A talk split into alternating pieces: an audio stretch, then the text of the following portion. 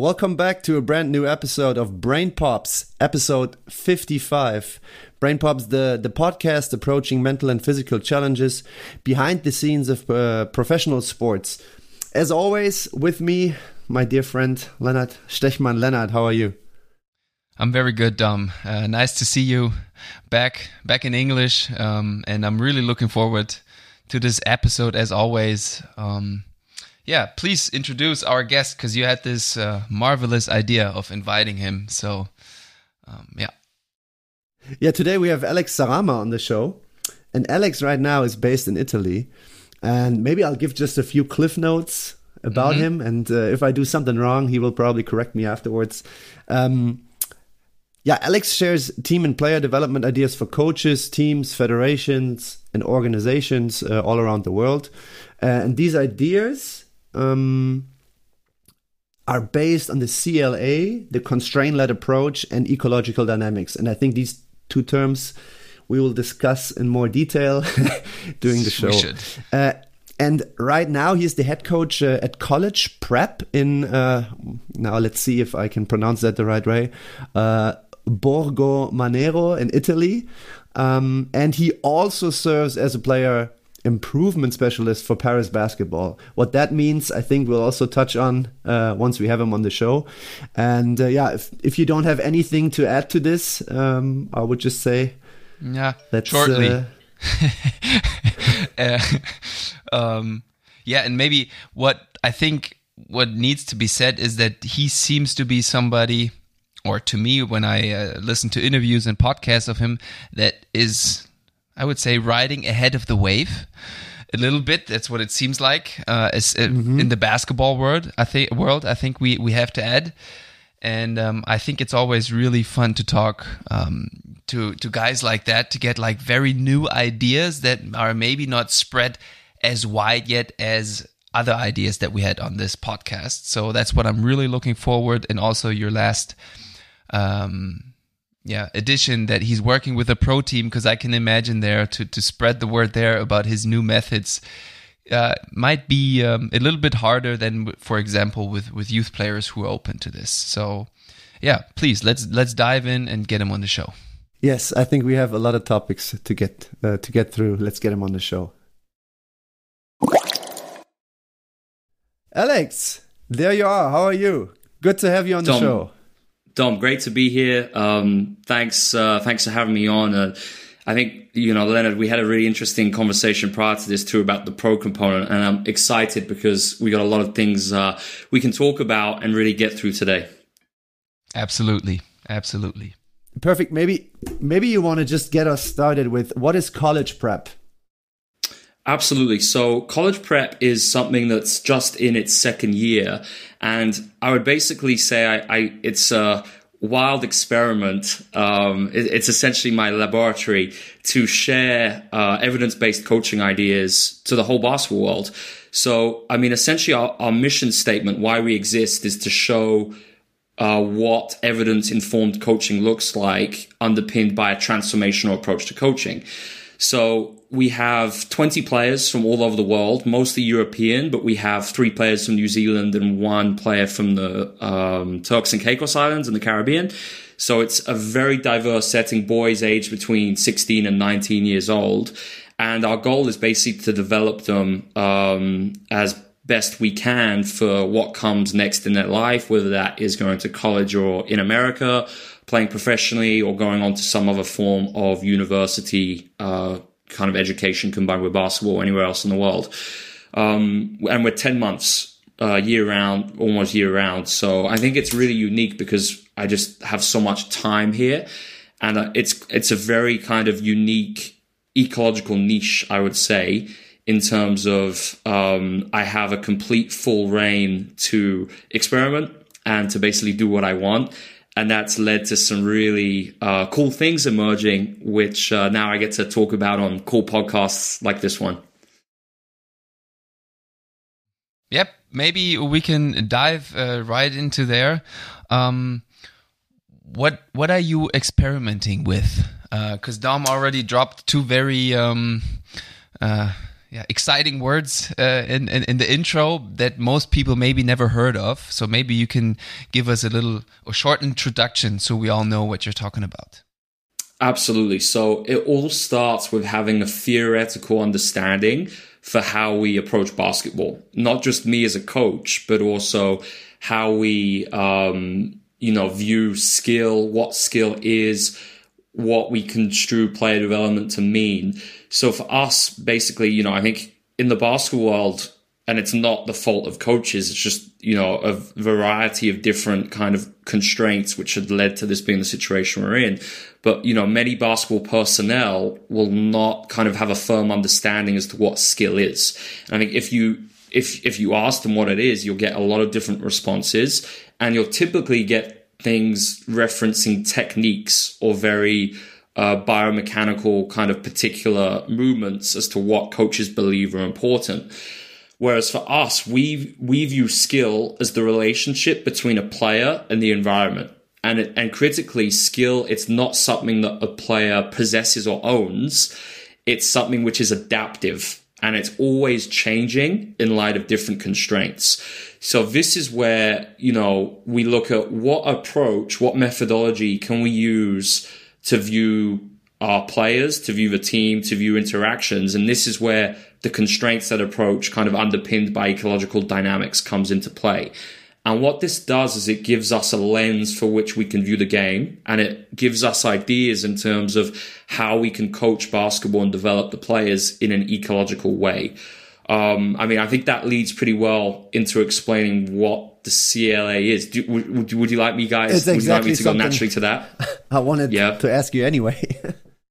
Perfect. So, um, the the roots of the CLA first we have to understand ecological dynamics because that basically underpins the CLA and the CLA is more of a practical method for coaches to use. Ecological dynamics is basically the theory behind it and why we have this specific method. So it comes from two fields and that is dynamic systems theory and ecological psychology. So when you mold both things naturally you get ecological dynamics in the name right? Mm-hmm. half and half so if I start with dynamical systems theory, this comes primarily from a lot of the work done by a guy called Nikolai Bernstein. And uh, he, a lot of his research occurred in the Soviet Union. He was a, a, Soviet scientist, and it all began when he was commissioned by the Soviet Union to explore productivity and basically ex- exploring how to have black blacksmiths become more uh, proficient and efficient in terms of how uh, they're producing, you know, uh, materials in the Soviet days. And basically, Bernstein's research had huge implications on the motor learning world because he basically coined the phrase repetition without repetition and the fact that no movement is ever repeatable.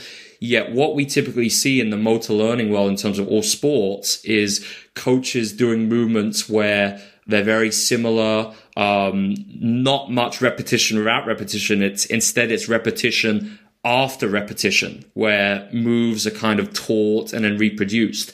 And Bernstein basically looked at how the human body moves and used the phrase degrees of freedom in terms of how is it that basketball players, when they can move their bodies in so many different ways, there are so many different possibilities for how they use bones, ligaments, soft tissues.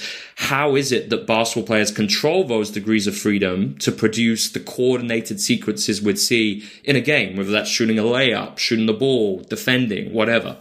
And Bernstein basically suggested that it was um, the, the concept of self organization as a result of interacting constraints that leads to movement. So what, what this is critical, guys, because it means that there is no kind of stored motor pattern that players or us as humans have in our heads for how we move, right? With a, and this applies to everything in life, not just basketball. So what this means is that constraints impact self organization and and the body will move as a result of those, as opposed to having a stored motor pattern like a robot that they're just going to be able to to execute at one moment in time. So I think that's kind of the idea of dynamical systems theory in a nutshell, described as quickly as I can without being too lengthy. It's basically self organization tendencies, degrees of freedom, repetition at repetition, right? But now we got to look at how is it that self organization actually happens, right? So players have to be perceiving something and acting on that accordingly, which affects the self organization, right?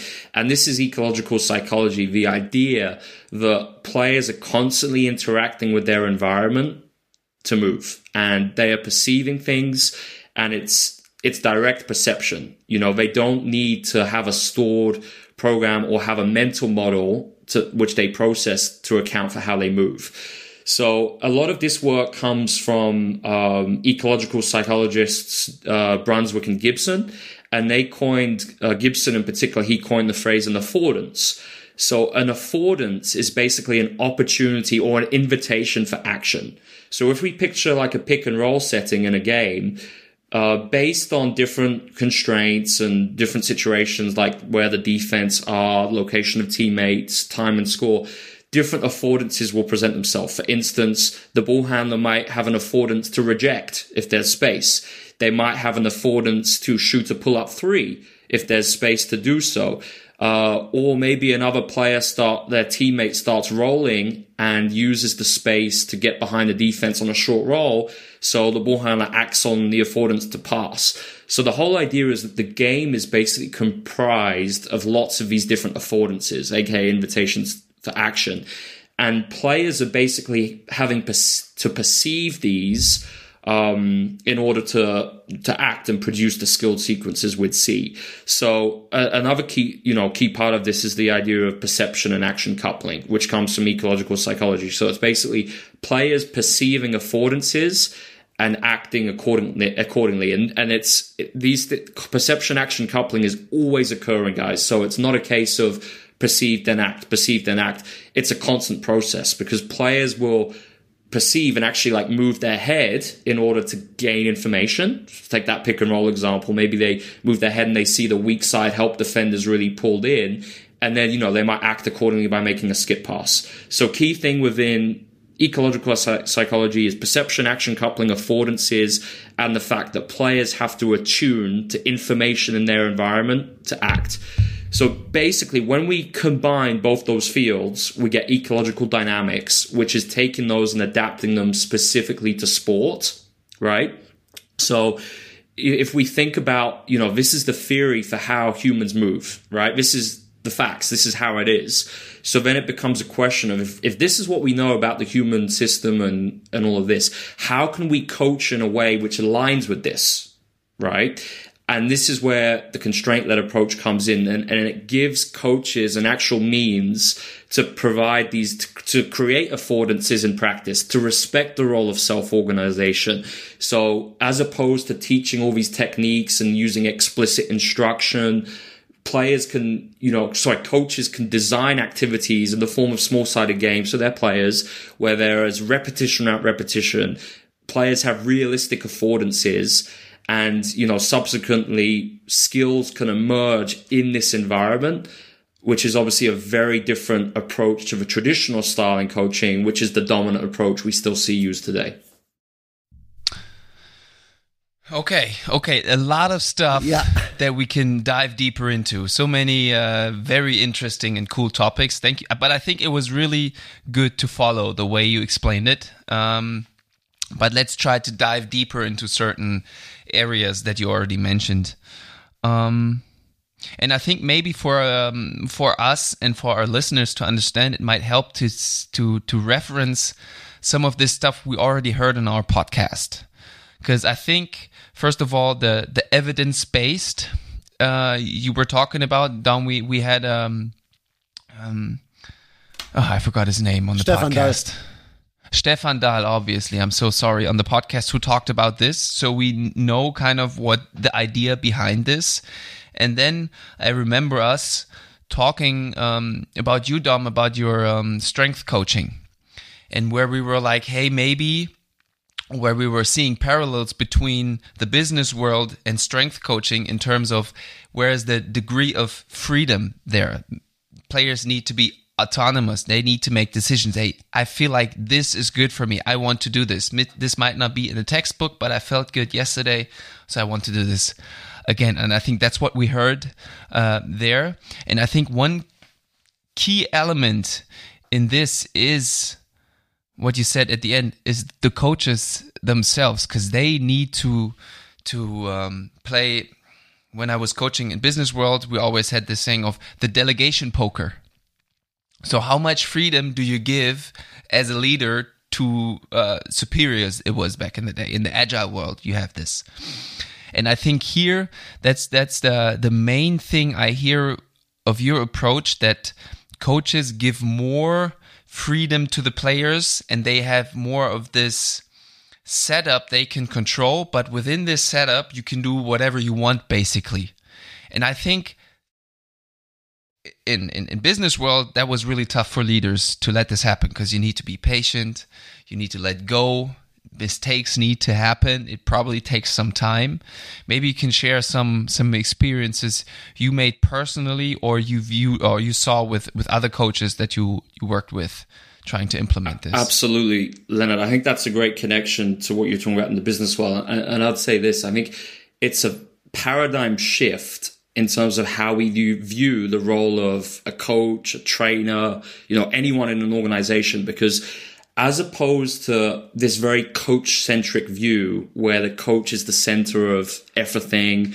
Um, and you know teaching you know we see the the coach having all the knowledge in terms of what they think players need to have how they need to move so instead of being i'd say instructors we are more architects of very rich kind of learning environments environments which contain these affordances. And a key part of this is appreciating the fact that as coaches we may not always know best in terms of you know what is optimal for a player. And this links back to the constraints-led approach where we look at skill emerging as a result of three types of constraint individual which are things related to the player such as their wingspan their height their vertical jump uh, as well as their perceptual skills. And then we have task constraints in terms of the rules of basketball and what we would actually see in a five and five game, but then also the practice environment in terms of the, the, games you're using, the scoring system, all of this, and then environmental constraints like the wider social cultural landscape.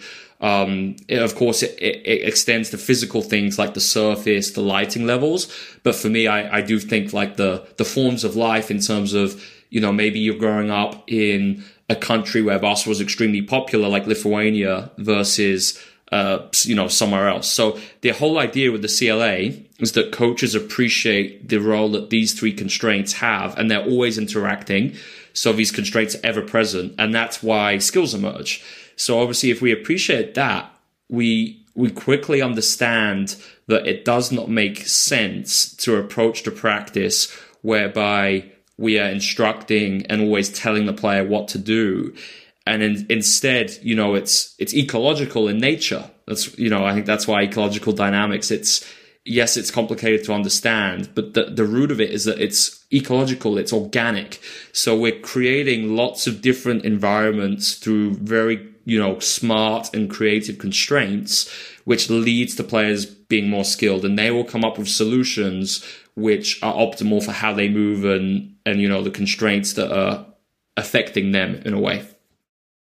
Could you also en- en- enlarge on one topic? Maybe Leonard, maybe you also, you know, you have been playing basketball for your whole life, basically, um, and myself, uh, yeah, I did that as well. And um, in the past, how I always, how how coaches taught me things was through technique practice. Yeah, they wanted me to do yep. things a certain way in a in a one on zero setting, and then we would always think that I could bring these certain techniques to a game. Or this was, you know, this was the transfer was always the goal. But just looking at my, but never supported. Yeah, but looking at myself, I, I really, I struggled with that. Where, you know, where do we maybe miss the boat there. What? Where do you think? Where? Where do you think this went wrong? And it's probably also great. Also, great probably point, according to yeah. the uh, to the perception action coupling because we missed something there. We we jumped like two steps ahead. I think. Yeah, that is exactly it. So basically, the role of perception and action coupling and how found that's completely foundational to any skill appearing in a game well, that's not respected or accounted for when you do any type of practice without defense. And I call that decomposing practice because basically what you're doing is you are removing key information that players would need to perceive, aka the defense, right? Because the defense obviously determines the actions and the motor skills, aka the movements that appear. So, and, and the big, the big problem is that this is coaches are assuming that players can just plug it, aka plug the movement in at the right time. Yeah. But none of the research and the evidence base aligns with that. It's the opposite, you know, uh, based on dynamical systems theory and ecological psychology. So this is why I think it's, and it's, I don't blame coaches because it's, it's, it's a result of many, many factors in terms of coaches coach, how they were coached as players, coach education schemes. Like there are very few programs in the world talking about this stuff, you know? Then of course you've got, um, conceptions as to what you think effective coaching is. And that's why, you know, at college prep, I don't have someone over me telling me how to do things. It's, it's so imagine if I was in a more traditional environment, I'd never be able to do some of these things because I just view the game from a completely different perspective. So I think it's the the key thing is that there is no black box theory and players can't just plug it in. So in and, and as part of this, coaches have to appreciate the fact, and this is very difficult to comprehend, but there's no such thing as muscle memory and there's no such thing as one optimal technique. Now, absolutely there are some commonalities and there are some things I call them rate limiters, which could limit a player biomechanically, mm. of course. But the key thing is, you know, they could be very different and very context specific to each player's. So, for instance, when it comes to shooting, there are so many different ways to sh- shoot the ball right? So we would focus at college prep, we focus more on the outcome in terms of shooting with a, a good arc that gives the ball a chance of uh, scoring as a Brad, which stands for back of the rim and down. But how they do that in terms of self organization, we will not be concerned with. Now, if we see something biomechanically that is an attractor, which is an attractor in an ecological landscape, is basically a very stable coordination tendency that a player might not be able to get out of. So if we see something that maybe is not allowing a player to get a good arc on their shot, that's when we use the CLA to basically try and get them out of that attractor state. So it could be as simple as, you know, one example we had was one attractor for a player coming joining us late in the season a month ago was he had a very slow release with his shot, right? And because it was it was also so slow, but the arc was very flat. And I, I, believe that came as a result of lots of one on mm-hmm. zero shooting. So all we did is we designed lots of one on one activities whereby a defender was closing out. And sure enough, what that does is that task design means that they have to shoot the ball quicker and they also shoot it higher in order to shoot it over a defender who's closing out. So, you know, over time, we still got lots of repetition, but it was repetition without repetition because he'd be changing location every shot, shooting from a different range. A defender would be coming from a different angle. So naturally, that helped get him out of that attractor state and self organize, reaching a new coordination that was more functional. So that is a great example of how, yes, you know, it's, I'm not saying that roll the balls out and just let anything happen. That would be a very vague approach. That is not what this approach is the approach I advocate for. It's very highly specific, but at the same time leaving room for players to self-organize. But the coach has to know a lot, but it's a different type of knowledge. It's more being attuned to how the players are interacting and moving as opposed to having a model as to what you think a specific technique should look like. Yeah. And I think also we, uh, I also watched a little bit the the All Star Weekend um, this uh, this past weekend, and I watched the three point contest uh, contest, and I, I watched Haliburton shoot. And if you look at that type of shot, I think when you just see the shot without the result, you wouldn't say this guy can shoot in the first se- uh, like when I saw him play at first I was like this is definitely not a shooter. And all of a sudden no it's just his technique. He found it and the result is is very good. I think that's a, another good good example it's an amazing to, point. Yeah. It's an amazing point. I was actually I was thinking of referencing that, but that is the best example there is because you know a a coach is saying that that is not functional. Absolutely, it's functional. You know, look at the results he has, Yeah. um, and the you know how he's kind of self organizing to that movement is a result of a very unique, probably an extensive um, bibliography. You know, skills have histories, as Bernstein said. So, you know, it could be maybe like in Steph Curry's instance, when he was younger, he the hoop he practiced on at his grandfather's in his his grandparents' house was very high and it was very hard. So naturally it meant if you hit the rim, it would never go in. So naturally what happened? Well, it affected self-organization. He had to shoot the ball with greater arc in order to solve the task goal of scoring a basket. So it's this is you know the fascinating thing that you know this is how skills form as a result of all these constraints, and this is why it makes no sense for a coach, especially you know coaches if they if they're just working with a new player, they have no idea what their history is. You know what what are the what are the considerations and the constraints that led to a player moving a particular way. So this is where you know by using the CLA, we're really accounting for this kind of non-linearity in development in terms of humans learn things at different rates. It's just mm. the way it is. You know, if if you if you have kids, you know, did all your kids learn to walk walk precisely three years, two months, one day, you know, into their lives? Absolutely not. But the problem is this is how coaches and basketball personnel in general are approaching the game in a linear fashion where they have to do things at certain times, have these techniques, and it's just completely kind of not aligned with just the science in terms of how we are as humans, mm-hmm. basically. Dirk Nowitzki is another great example of it as a shooter. Or or somebody else I, I we had on the podcast, Dom, uh, Mike Stockton, with his eye issue. He, he one of his eyes he cannot move to the inside or outside. His head movement was way off, and it, his his shot changed the way he played, but it worked for him, and it really threw There you you, off in, in practice because I, I practiced against him. It was it was really tough to guard him.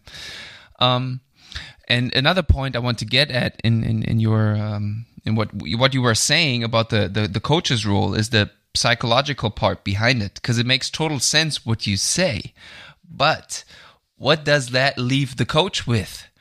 If you like show a player the right technique and maybe it somehow works, you as a coach you get the the praise. Let's say you're you're I know best. It's, you know, I helped you. And this is something I think a lot of coaches or humans in general would obviously look for because it's it's it's human nature, I would say. But the way you explain it, and that might be why it's it's hard for you to implement, is the players might not even understand what you did for them. How your example with the shot, with the closeouts and stuff, because you have to put yourself in the back, and you're not the front runner of why this player is actually playing better. Uh, no, it's it's the player itself, and I think that's one That's key it. point. It's a huge point. And I think, I mean, I get a lot of confidence from having an understanding of the theory. And this is why, you know, a lot of people in the basketball world say, you know, you're trying to make basketball some type of nuclear uh, equation. But it, it's not. It's just the fact that the the theory be- makes me even more confident in my approach because I know that what I'm doing has a rationale behind it, and it, it gives me the basis for knowing, you know, how I coach, and I can actually justify it. Because if if you don't have a, a theoretical framework for how you coach, how can you justify, you know, what you're doing? You you can't, right? It's just all opinion and, and myths, which is what I'm trying to get the basketball world to move away from. And obviously, a key part of that is people understanding that the role of the coach is very different. So if I, if most general managers in the basketball world, whether that's in the NBA or in Europe, if they came into one of my practices or player development sessions, they might be like, "What the hell is this?" Right? And and and and you know, probably a lot of you know traditional minded programs, you know, they probably would not hire me now uh, with with basketball in the current you know situation it is. But what I'm excited about is how we're kind of blowing this whole kind of we're blowing this whole system up and in 10 15 20 years the ecosystem is going to be completely different and i think this is why exposing kind of these ideas to more decision making decision makers in basketball helps them understand, you know, what this approach is. Um, and then they're going to look for people who have a very different skill set compared to the traditional approach. And I think one great example, I know Fabian Willmater in Hamburg, right? I, I, I can't remember Fabian's exact role uh, in the leadership there, but he is a great example. He was obviously a, a, youth national team coach, but he understands all of this stuff and he does it. So it's like the more that we get situations like that where kind of the front office staff kind of see the value to this, it's huge. And there's an, another example, an NBA team I, I did a presentation for last month. You know, one of their assistant GMs has probably the best understanding of this topic in the NBA. So it's like, I think we just have to give it time because gradually as these ideas become more widespread and people understand that it's there's such a strong evidence base behind this stuff, naturally people's kind of practices and the way they approach things are just going to change. I bet I know what NBA team this is. yeah. can, can you say it or should we do this behind the scenes? We can do it offline. i i wish I okay. could say, okay. but unfortunately, okay. I, I can't. we'll do this uh, uh, offline. And one point I wanted to add to this, and then Dom can shoot the, the next question is the front offices in general, to put it like this who becomes head coach in pro sports? Guys that have a clear vision um, of what they do and how they want to do it. Because that you know they they act like you can plan success somehow. And you know they they and that's how they get this this job because the front office wants somebody like that. That's what they're they've been looking for. And i'm also very much looking forward um, for the change you just kind of described because i think that goes with it. And then the it becomes again more player centric let's say and yeah. I, I really like that uh, idea. I mean, I can talk about Leonard. Basically, like I can talk about the ideas I presented to the NBA team without going into specifics, but basically, it was exactly on that in terms of how can you use the constraint-led approach as a unifying framework, not just for what your coaches do, but the whole franchise. And yeah. that's where it becomes intriguing because I think there's one baseball team doing that right now who I can't list the Pittsburgh Pirates who have gone completely ecological, bringing in the right people to do it. But imagine, you know, if you know, as opposed to just confining the ideas of the CLA to basketball, you apply it to athletic performance, you apply it to analytics, apply it to how the front office scout and make trade decisions, how you develop your staff. And this to me is the hugely exciting thing behind kind of what um I guess I can say it well behind what I'm pioneering in the basketball world because I, I think that's what I'm doing. And just, you know, the the scope and the crazy potential that is out there, which hasn't been fulfilled yet, to me, it's staggering. And that's what I'm really excited to help organizations fulfill, you know, at some moment in time. Yeah. Um, yeah, Alex. One, one thing question, that is really interesting, interesting uh, for me, because I'm in the in the pro basketball world, um, and I know that you know, I wouldn't say a lot, but I, I know of a few coaches that uh, who are listening to our podcast. Um, and in in regards to the constraint led approach, um, maybe you can give us an example. I know you did that before, but maybe let's let's try to think of an example in a of the constraint led approach in a team setting, like in a team practice environment where you have where you, you know where the, the whole team is practicing. I also have one for myself. I wanted to present that and let's see what you think of that. But maybe you have an example as well because what we said so far uh, i mean i think constraints should guide self organization um, by yeah. trying to push the the athletes uh, away from certain solutions um, but at the same time they should look for for other solutions right? That's that's how i how i understood it. But maybe in a team practice setting maybe you have an example of the cla absolutely. Great point. So i think a really interesting thing too i should probably mention dom is that even traditional coaches are using the cla whether they like it or not and this this is the irony because the CLA basically accounts for how skills emerge because skills are emergent. There's there's no way around that. The key difference is the coaches who are using the CLA underpinned by ecological dynamics and the coaches who are not. And that's like hmm. 0.1%, right? So anyway, what would a CLA team practice look like underpinned with ecological dynamics and those ideas? Essentially, it would be, you know, and I, I think this is a good time where I can mention some of the principles of non-linear kind of pedagogy, which would be repetition without repetition. So any type of activity where there is repetition without repetition and different things emerging. So for instance, a lot of things like a three man weave drill, spot shooting, that is not repetition without repetition mm-hmm. because it's the same thing repeated every time, right? So rep without rep would be one. Another one would be external focus of attention. So this would be, you know, instead of coaches using internal feedback, such as bend your knees, do this, they externalize it and they focus more on the outcome as opposed to break. And the, the idea behind that is basically um, external focus it prevents it, it, promotes self-organization. Whereas internal feedback like we spoke about with degrees of freedom the player starts thinking about how to organize their body and we don't want that right?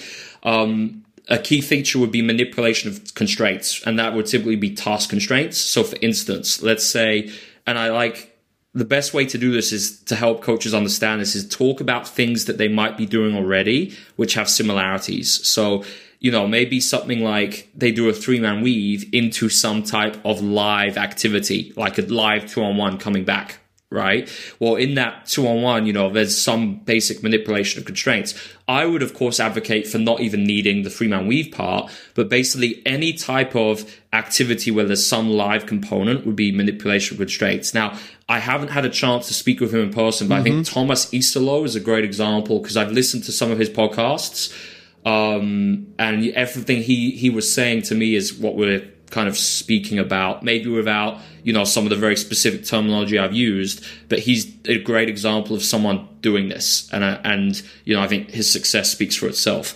Um, so we've got manipulation constraints and then we've got perception and action coupling, right? So any type of activity which features that would be, you know, using an ecological approach in a team practice. So this is where as opposed to doing things like five on zero, I would say instead just add defenders. You can just put three defenders in there and and those three defenders will, you know, allow for variability to occur. Players have to perceive things, and it's going to mean that the same movement pattern isn't done the same way every time.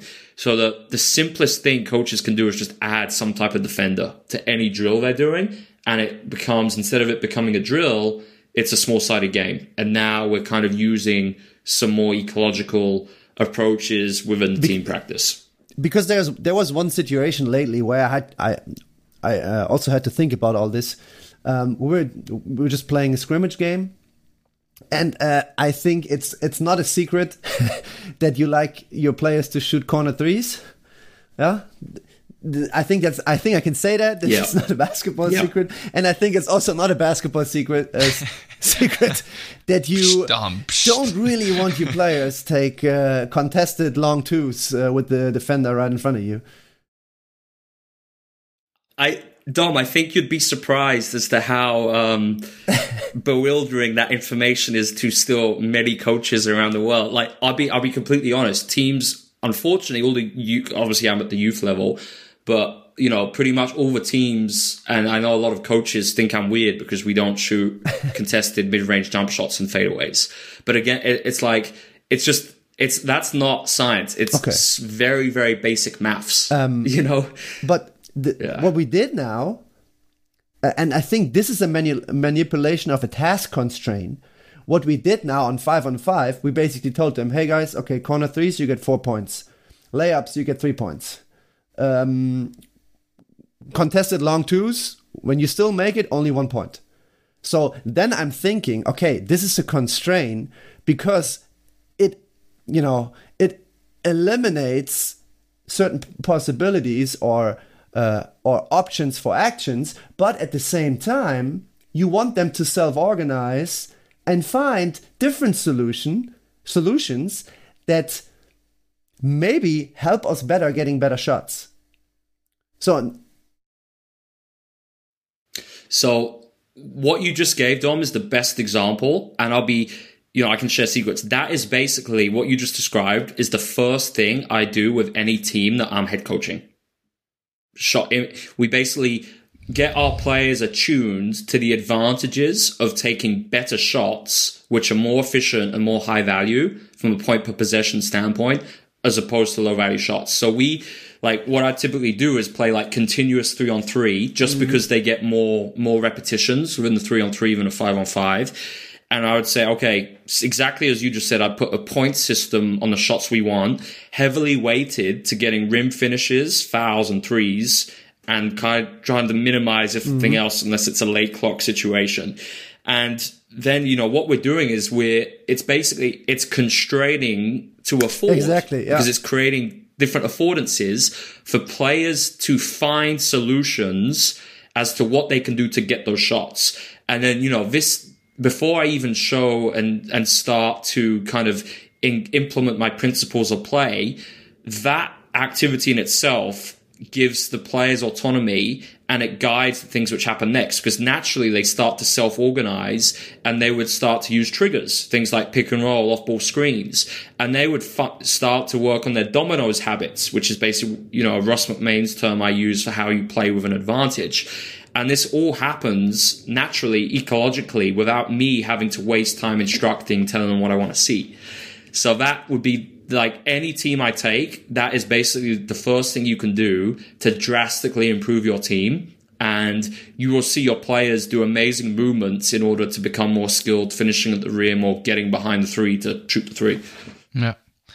I also have another uh, nice example of, of self organization because um, back, I think it was five, six years ago when the 3x3 started happening, you know, the, the, the scene um, I was uh, at the luck of um, playing for the European Championship of Universities in Portugal, and it was like basically the first year where it really started. And we came there as a team who had never played 3x3. and um, so, what I observed during this tournament in the beginning, I think everybody was a little bit unsure about the different rules and stuff. And what I watched, what uh, actually Lithuania did, because they're also usually ahead of the uh, snake uh, in, in, in basketball. When I, for example, had like a breakthrough layup, instead of trying to send the help, they would just let me do the layup, go for the rebound, and have somebody set up in the corner already while I'm taking my layup to get get the outlet pass and shoot that open three from the corner. Because they were like, "All right, you get that layup, but we still score three at a very high percentage. So, please." and that's like again the self organization. Yeah, great example. Um, so we we talked about. I think now we we get a pretty clear idea of what you're trying to advocate. Um, and uh, now I want to get a little bit uh, at your job in, in Paris, where you worked with this um, in, in, pro sports with a pro team who play in, in Eurocup. So a lot of money uh, involved, uh, a lot of pressure. And I think one key opponent to me uh, of this approach is also having um, patience a little bit. Um, what are usually the main points for uh, like how was it for you to implement it there? How long did it take? What what problems did you face? And maybe also in general what are usually the main points of criticism you get from other coaches let's say who say eh, we've been doing this for 10 20 years. We've been successful. Why change it now? Absolutely. So for, well, for, firstly, I'm lucky to work for an amazing boss in terms of the head coach, Will Weaver. And you know, it, I think for me, it all starts with the head coach, and you can't implement any of this without, you know, like speaking to some NBA teams, the front offices are starting to get this stuff and they want it. But, you know, and it's not the head coach's fault, but they've obviously, you know, they'd be comfortable doing coaching a very different way their whole lives. So they're not just going to suddenly change with some English guy coming in talking about evidence based coaching ideas. You know, it's just, it's not, it's not pragmatic and I understand that. So instead it's more, you know, waiting for coaches like Will when they get to head coaching opportunities and then they can drive the change. And, you know, one of the first things Will said to me when we were planning the season was, I don't want to do a single activity all year, whether that's one, like one on 0, five on 0, any activity without defense. And it's true. We haven't, you know, we only, other than when players just shoot about. So, um, Will has a very firm understanding of this stuff. And, um, you know, I think to looking at environmental constraints, what's the reason for that? Well, a just individual constraints in terms of I think having a thirst for knowledge, which he obviously has. But then two, like he spent some time coaching in Australia and obviously a lot of the ecological dynamics kind of ideas and the skill acquisition space. There's some really good work being done there. So naturally, I think he was more exposed and actually got to learn what this stuff was, was about. So, you know, basically I help Will with the practice planning the, for the team practices, um, which is obviously a big task. I and I really enjoy that responsibility. And then obviously Will adapts accordingly, implements, you know, like any head coach, the way he wants to play, his vision for the game, all of that. So, but what we've done is, you know, taken the game principles that Will wanted, and they're all aligned with ecological dynamics because it's not, you know, set based in terms of just players running sets robotically it's all based on triggers and just players acting on affordances, right? As opposed to us controlling all of that. So it all starts with that. So the style of play has to align with ecological dynamics, which it does.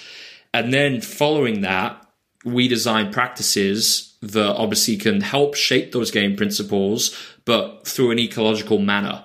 So it's, you know, it's small sided games, variability. So even on, you know, the challenge is obviously travel, especially with the Euro Cup schedule.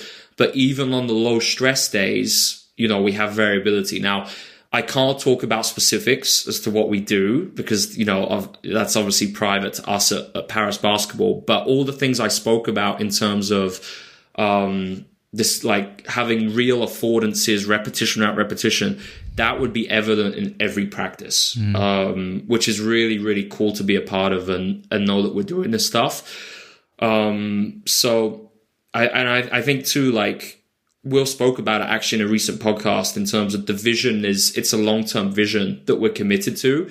It's not focused just on the game that's happening next Sunday right? That's not what it is. It's, you know, we've got some really exciting players who could be great NBA players in the future. And I think it aligns amazingly with that goal of, of Paris Basketball developing, you know, amazing players from France. And this is what the ecological approach does. We're developing players for the future and all the games they're going to have in years time, as opposed to just a complete focus on game preparation and what's happening next week, which is, I, think, something many professional teams fall into the trap of. Dom, I just had to think of the open offense we ran with BG Göttingen back in the day with Johan. Also, an offense where it was very free flowing, no no sets really. Um, I'm not sure if he still still runs it or ran it in, in, in Bamberg, but that was also something. Also, there we we needed to have the patience in the beginning, and that's some point uh, I want to get at also from the player's view. How do they perceive it when when you come in and because usually they're used to other types of practice. How quickly do they adapt? What what do they usually struggle with? Maybe it's really interesting because I see very different behaviors when I'm in Paris with the players at prep. And I think that's just because the players at prep, like, they kind of didn't know another way, or they did, but it was their contact time to the traditional approach was limited, right? And they've, they've, you know, very quickly changed and become more adaptive. Whereas in Paris, obviously, some of those players have been exposed to a very different coaching approach from their whole careers. So I think what and, and it's really interesting because when you see like some key um behaviors in the game or i'd say like unfavorable uh tendencies or coordination solutions i believe that really comes from what they've experienced in the past right so um in essence players love it because they get to play and it's basketball and they're not having to listen to a coach instruct, yell at them, tell them what they should be doing. So naturally they can express themselves. And I think the the biggest kind of learning curve for me was getting the players used to small sided games because um, you know and and not having predetermined movements and knowing what what the outcome is. So getting them used to that, especially in the preseason, I remember it was really interesting for me, and I really had to do much simpler constraint manipulations than what I do in prep. Like in prep, we do some pretty crazy things, and and that's because the players can do it because they're you know they've they're, they're immersed in this, and we have a lot of practices. Whereas obviously, you know, we had to scale it back at the start and approach our small sided games in a more simple manner that just fostered all the things we've spoken about.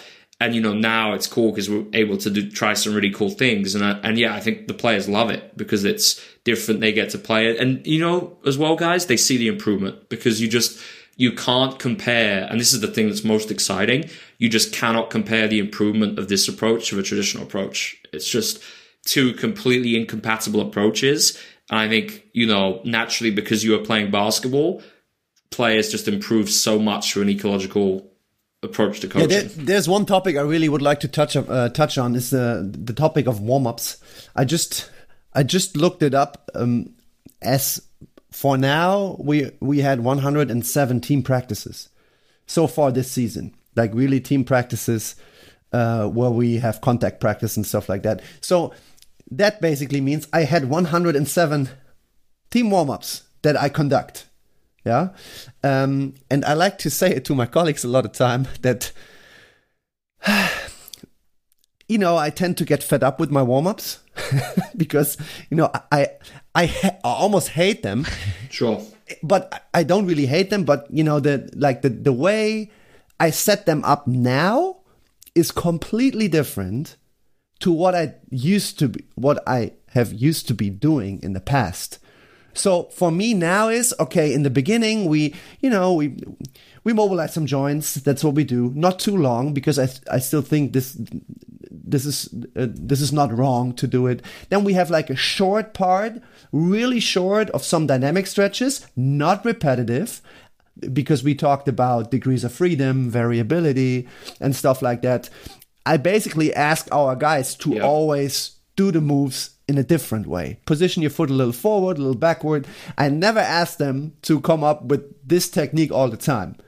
Um, and then we flow into things where sometimes I see my guys just shaking their heads because in their mind, you know, everything still has to be like according to a standard, you know? And right now I really yeah. throw stuff at them and I sometimes really see the guys shaking their head like like basically telling me what the hell are we doing here? I let them hop with the hands behind the back the hands in the front. I give them uh, i tell them okay guys you have to now go to the other side uh, but you give me right leg three contacts left leg one figure it out. Stuff like this. So complete randomness yeah?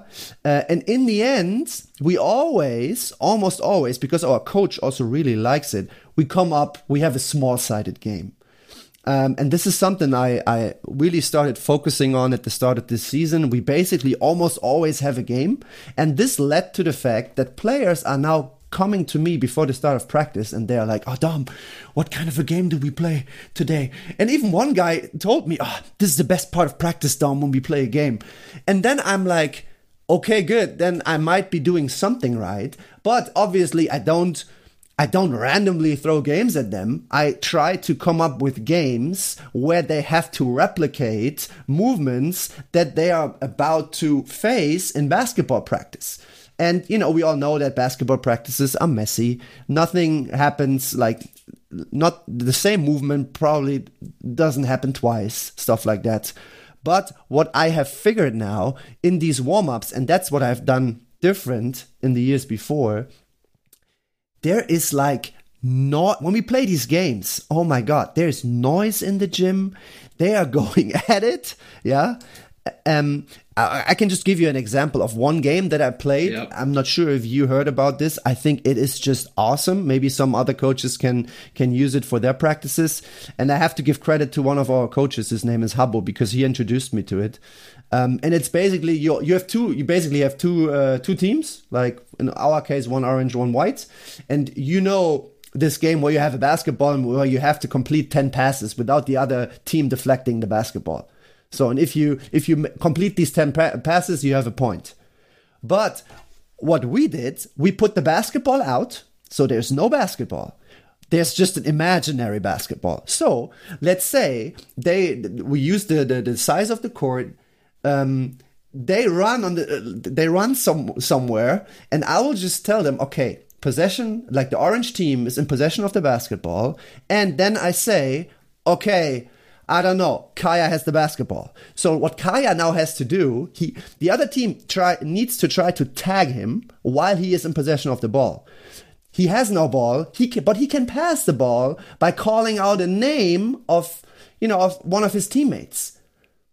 So then he can basically run, and he has to run away from the guy who's trying to tag him. But he has to pass the ball to one other guy who obviously has to move because if this other guy uh, receives the, the, the, the pass, he also cannot get tagged. And then I think what is my what is my uh, my task? I think I have to get them ready for practice. And when you watch this, the amount of noise in the gym is just incredible. They they run at a pace that they would typically never run in a warm up. Um, and they just go after it because obviously, small sided games, it's fun. They want to win. And then I think if I can get this done in my warm up, then I hope I did a better job as if I put them on the line and tell them, okay, guys, run to the run to the midline and run back. Because now we have movements. There's they're about to face in basketball practice. Yeah it is reflective. They have to they have to react on on the other guys and they have to find they have to make decisions in sh- short amount of time.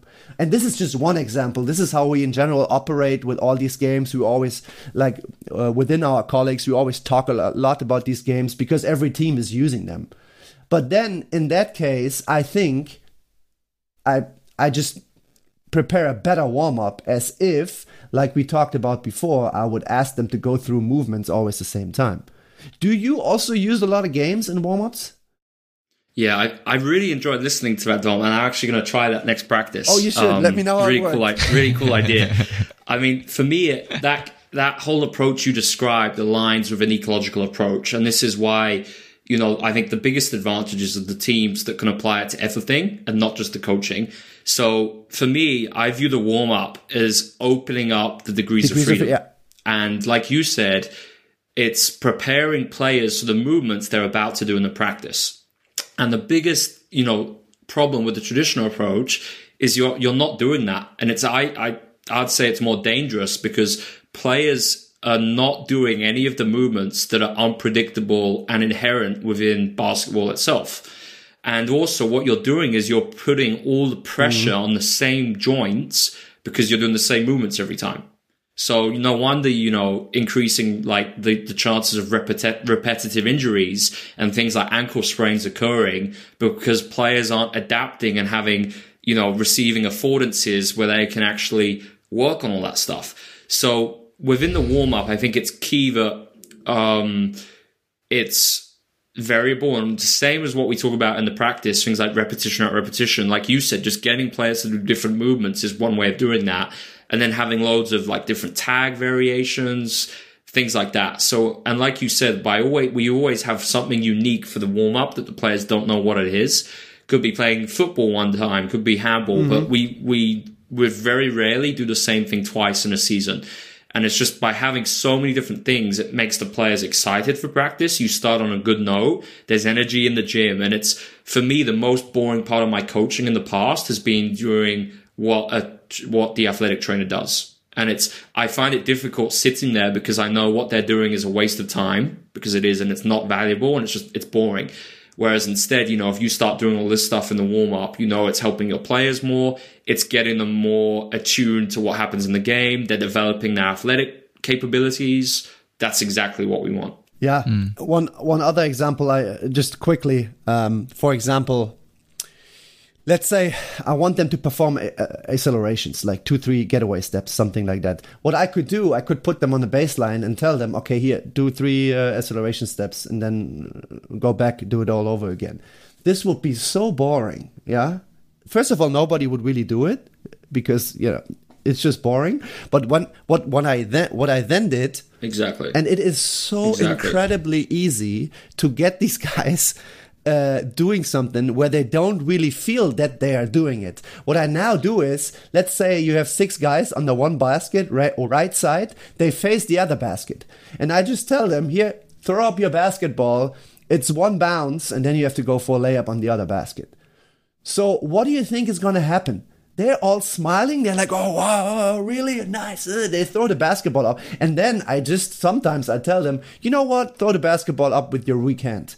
throw the basketball up behind your head. Let your teammate throw the basketball up. Let your teammate throw an Hail Mary pass. You have to finish one two contact layup.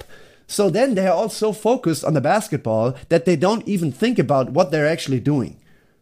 And then I think this is I think this is this is smart coaching when it comes That's to exactly my it. my uh, side of work. I at least hope. Um, but yeah. No, I 100% agree. And it's like, it's obviously completely different to how most athletic coaches in basketball approach the work. But that to me is where, um, you know, the merits in this approach are just evident. I think anyone listening, you don't have to have a knowledge of F athletic performance, strength and conditioning, whatever, to see the huge value to this approach. Yeah. So um, I want to to to end this um, shortly, but I I have like a I want to end this with a with a nice uh, with an example maybe of of constraints. So um, I was thinking, I think we have a lot of um, young players listening to this podcast, growing up in Europe. I would say. So I think the constraints in the summer, at least how I experienced them back in the day, were okay. Um, oftentimes the gym is not open, but I can somehow get access to a hoop because they're spread around town, and I could just get my bike uh, and my ball, and I could go to find a hoop. But I was always a little bit okay. What do I do there? What do I do now? If we say okay, maybe just spot up shooting is not the the right thing. Do you have something Yeah. for this specific setup of being alone that players could take out of this? episode? Absolutely. So it's what I'd encourage players to look at is I'm actually doing a research project right now and I'm looking at environmental constraints and how those shape skills. And what I'm specifically looking at is uh, Brazilian soccer and the impact of poverty and especially informal playing opportunities, i.e. street football. It's called pale- pelada where players just self-organize in terms of have different teams with different rules. They play on weird surfaces on different spaces and just amazing things happen. So in essence, like you can improve enormously as a player through free play, which is not in a structured coaching environment. And I would actually say, especially for youth players, the more you can get of that versus structured coaching, if it's not if the coaching is not done in a way which aligns all the ideas we've said today it would be far more more beneficial to you as a player to just play with your friends in a park or even by yourself if you get kind of variable practice as opposed to going to those team practices. Now you know i don't want to generate controversy and have players you know stop going to team practices you know wherever they are.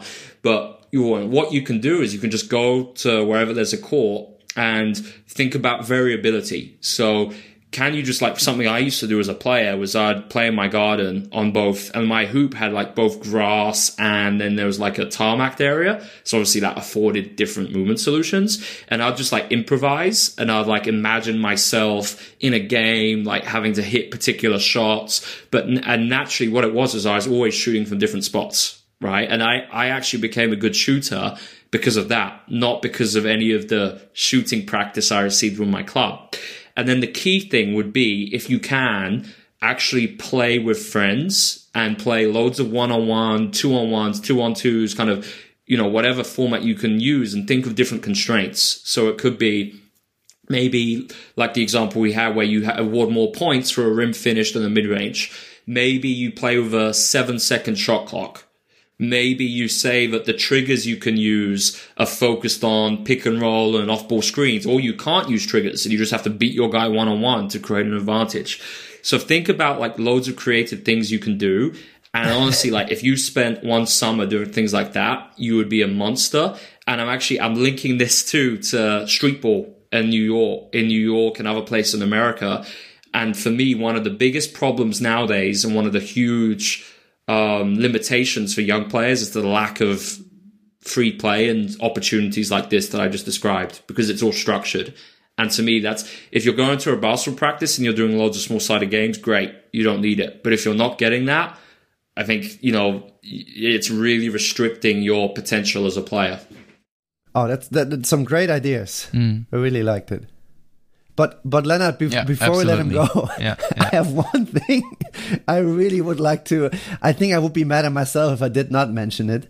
So, mm. b- by listening to all this, what you just have talked about, now I'm really looking forward to your answer because in the let's say in the pro world we do this a lot, and I don't really know if if we are actually should do it that like that often but i'll just mention a topic here and then i like during the during the recording i was just writing a few things down the topic of shooting machines so let me first let me first uh, um, just say what I've written down. Shooting machines. they're repetitive. There are absolutely no affordances. Yeah, you have a ton of time to shoot.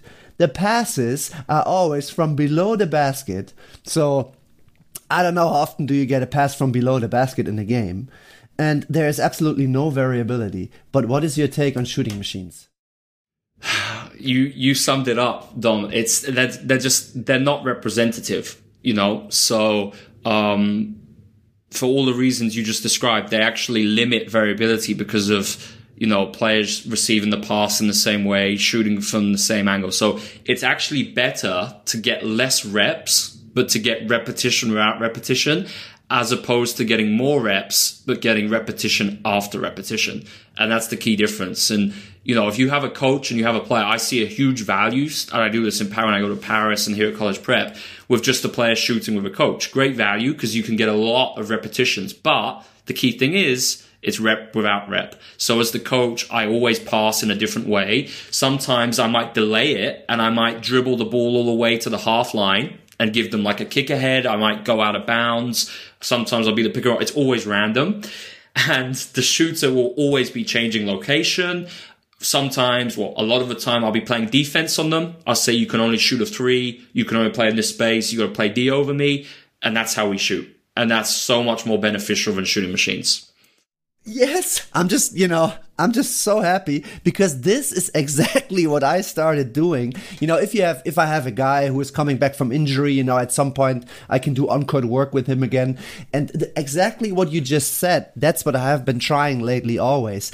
I would always give him different passes not just from the same position. I would always move myself, and sometimes I would even roll him the basketball. And yeah. you know, typically players first of all look at me. I was like, "What the hell? What the hell are you doing here?" And then I try to explain to exactly. to, to these guys that you know, in a game, you will rarely get this clean pass right in your hand. So it's going to be a bounce pass. It's going to be a little bit above the right shoulder, above the left shoulder, whatsoever. And then I sometimes run a closeout and I just vary these closeouts. One hand up, two hands up, two hands down. I just, I don't know. I just one fist up, whatever it is. I yeah. try to always change it. And what do you see then, of course? What do you see then, of course? Yeah, of course, they don't make as much shots. Exactly. But it's what you said. It's it's more representative, I guess and it's helping them become better shooters at the end of the day. Yeah. So, but maybe also a reason why um, I think threes of an offensive rebound, usually coming a pass from under the basket, would make sense to me. Why they are like it is such a high percentage because yeah. that's usually how you practice a shot with a shooting machine, or if you have like a rebounder who just yeah, passes exactly. it out regularly. Exactly. La- last note on shooting machines. Um, I think you can also not underestimate the the level, maybe the level of self confidence some guys can get by making shots. I think that's also something we cannot underestimate. Ah, but yeah. and then the, it's an interest, very interesting point, Dom, because then it, you know, it becomes a question of is it real confidence or is it false confidence? And this is where it's really tough to know because, um, you know, confidence is it a, an ability of a player to really do it in a representative setting? But, you know, like you say, I think, especially, you know, in Paris, like on days of the game, guys just want to shoot. And I'm cool with that. Yeah. But I just sprinkle in the variability without them knowing. And I think that's the best compromise. Mm-hmm. And I think maybe to, to add of this in this in this confidence thing, I think I agree with you with I think what you said earlier uh, about um, focus on the result instead of how on the technique. But one thing I want to add to this about the let's call it mental game behind it because that's something I I, I experienced bit a, little bit myself, and I th- also did it with a couple of teammates of mine, and I think it's it's working actually pretty good. Is a, like a small drill in any shooting you could do is just after releasing the shot, like before you know if it's going in or not, challenge yourself to say miss or make. And don't focus on if you actually make it or not. Focus on if you your feeling was right in the miss or make. So like not count how many makes do I have. So in, instead, uh, just count how often was I right, and my feeling is becoming right. And then you focus more on the feeling, on the technique, on on how it feels to shoot the basketball when it's going in, instead of like the the result of it's just like going through the hoop. Yeah. Absolutely. And, and I think that's the inherent nature of basketball. You know, you're going to shoot a lot and you're going to miss a lot yes. too. And, and I, I think the interesting thing too is like with the, with the CLA approach, like it applies to anything. So like take your field, like mental performance. Imagine how interesting that would be if you have an organization where not only is it Dom as an athletic coach, me as a basketball coach, but then you as the mental performance coach, all using the CLA. And that's where you avoid thinking in silos, which we see in basically every professional sports team and all these things. And then everything becomes completely interconnected. And that's, you know, that's exciting to think yeah. about.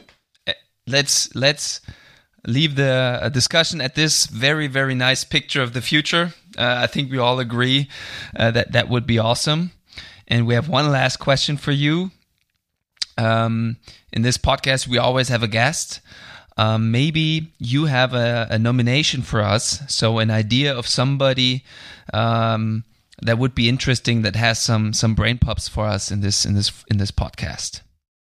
Absolutely. So I would definitely recommend. I know he's very busy, but my boss at Paris, Will Weaver, because I think he's got some very interesting ideas.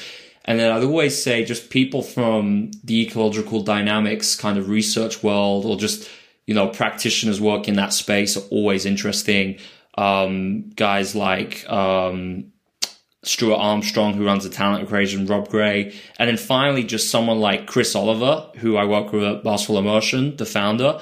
Like amazing ideas, and I think combining like the research with practical examples is always really useful. I find. Nice. We'll get at you for some some contacts, hopefully. Great. And um, yeah, that leaves me to say thank you so much for coming here. Thank you for yeah, so many absolutely. brain pops. I think this was really enlightening for me, for Dom, maybe also for you, and especially for our listeners, hopefully. Thank you, Alex. My pleasure, guys. Thanks so much. Really enjoyed it. All right. And here we are in our after show where Dom and me talk about the take home messages, aka brain pops, we had during the episode or after listening to it again. Um, yeah, Dom, how did it feel for you listening to this episode with Alex? What stuck with your mind? First of all, I liked it a lot. Uh, I was really able to to follow him. Uh, very good. I mean, the way he, you know, it was just very fluent. I thought. Um, uh, there are so many things. I don't even know. I think I just have to pick one or two things. I mean, I was always interested in the shooting part. You know that like shooting yeah, like you, like uh, on one spot and for ten makes without anything is maybe not the best idea. Uh, if you, if you have listened carefully, I mean, yes, maybe for uh, for confidence. That there is maybe you know maybe something plays into that. But yeah, but again, that question is that real confidence or is it just fake confidence? Exactly. Um, and that's something I like. If I have a player, uh, like who is in a rehab process and who is allowed to go back on the court, that's something that I apply now a lot. And I also tell the player, there's no, there's no sense that I always give you the same pass. No, these players will receive different passes. I'm going to close out. I'm going to pass a ball from different spots. I'm going to pass it with my left, with my right hand. I'm going to make a close out in different, you know, one hand up, two hand up, one hand or two hands to the sides and stuff like that. Sprinkle in the variability. Exactly. I really like that. I, I pass Sprinkle him a ball to his right foot, you know, so that's more game like. Yeah. Yeah. And I think to me, when I listen to this episode again, and especially when we talked in depth about basketball and how to coach, I was like, I had this big wish in me that I wanted to be coached this way back in the day when I was young, when I was developing, because I, it's it's so much fun and it makes so much sense to me that you learn a lot more with this approach than with okay one on zero layup. And this is how the technique is done and stuff like that, and just small sided games. I I was like, uh, I have a big regret um, of not being coached like this back in the day. Even though I had some influences like this, I also found some stuff what I actually experienced in coaching, definitely, and I was glad about that. And I'm not I'm not trying to. Uh, hack my old coaches, but you know, like uh, this is very new. Like I said in the beginning, he's a he's riding ahead of the wave, I think. And if this is spreading widely, I think, um, yeah, that, that that's a good. That would be great. That would be awesome. Yeah, and uh, the other thing that I also liked a lot is just the fact with skill, like with skill training. Yeah, when he was uh, referring to the perception action coupling. So usually you perceive first, then you make a decision, and then you execute. Yeah, and then you maybe get feedback. But if you're on a one on zero uh, session and you just practice your skills, you don't really, yeah, you get rid of the perception and the decision making, and you jump right away to the execution of the of the task. And I think we're missing the first two parts, and that's what he that's what he also said in the in the episode, and that's why it's you know, it's actually pretty easy. Just add a defender. then everything is different. And then everything is a little bit more game like. And one brain pop for me that I had, I was listening to the episode last night and then I went to bed and one thing popped up in my mind. Coaches are overrated. and I, I, was hearing the you know the uh, the the chants of the crowd in the back overrated. You know i know this is exaggerated but to me that's the huge thing. The the ego of the coaches the i know a lot. I know how it's done. I know all the x and o's. No take a step back and let the players figure it out. And you know like i've been talking about it in this podcast for yeah years already now. Coach Aito, he was the best example for me in professional sports that it's actually also working there. Uh, you know, he was never in the front, but he in the back he had all. You know, he had he controlled everything without controlling. You know, he had an influence on everything without actually doing it. So it that to me is the perfect example still, and you don't need all the the the scientific data and stuff behind it as long as you just have common sense common human sense. That's what it boils down to to me and have trust in the players and let them figure it out. Self-organization. And uh, yeah it's it's awesome. If we can spread this message with this podcast in general that would make a, a huge difference especially for youth players but also in pro sports and that's exactly, I mean, I have the quote from him here. That's exactly what you just said. Instead of being uh, instructors, we as coaches are rather architects of very rich kind of learning environments which contain of affordances. That's just in a nutshell what you just said. Yeah, and if we can get there in the basketball scene or in sports in general, I think the fun will come back and sports will become more raw again and more enjoyable for the players, for the viewers, for for everybody included. Yeah. Yeah, I really All liked right. it. Very rich. Me A very rich uh, episode with a lot of Yeah, a lot of and we, content. we have to to get uh, some of his nominations on this podcast too. Um, we really have to stick to that. Yeah. All All right, right. Dom. Thanks for your attention. Let's Thanks wrap it for up. listening, guys. And um, yeah, let's let's let us know what your brain pops were in this episode, and uh, let's stay in touch. Looking forward to the next episode. Me too. Bye bye. Bye bye.